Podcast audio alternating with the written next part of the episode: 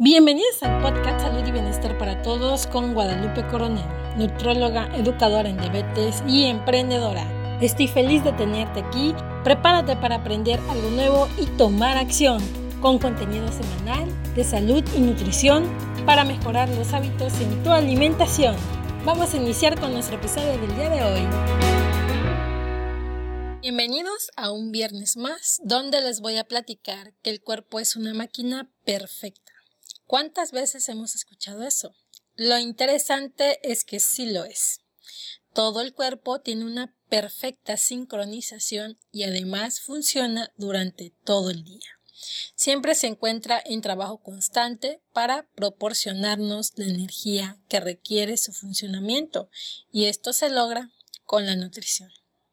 Sin embargo, el cuerpo puede fallar como cualquier máquina y en ocasiones se presentan enfermedades como la diabetes, la hipertensión, la obesidad, la anemia, la desnutrición, entre muchas más. Comprender la importancia de la nutrición nos ayudará a mantener una máquina con funcionamiento adecuado. Te voy a comentar que el término nutrición está de moda. Todos escuchamos a diario sobre el problema del sobrepeso y obesidad tanto en adultos como en niños, que generan enfermedades que podrían ser mortales. Se insiste en el hecho de comer frutas y verduras, en ingerir más agua y sobre todo en realizar ejercicios. Pero, ¿qué crees? La nutrición va más allá de solo comer.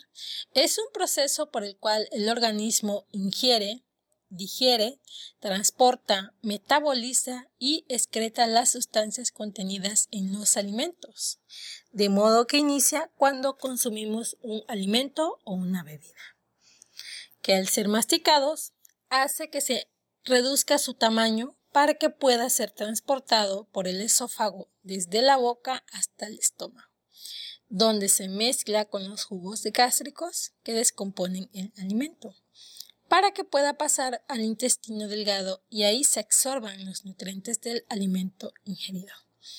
Termina con la eliminación de los desechos que no fueron absorbidos.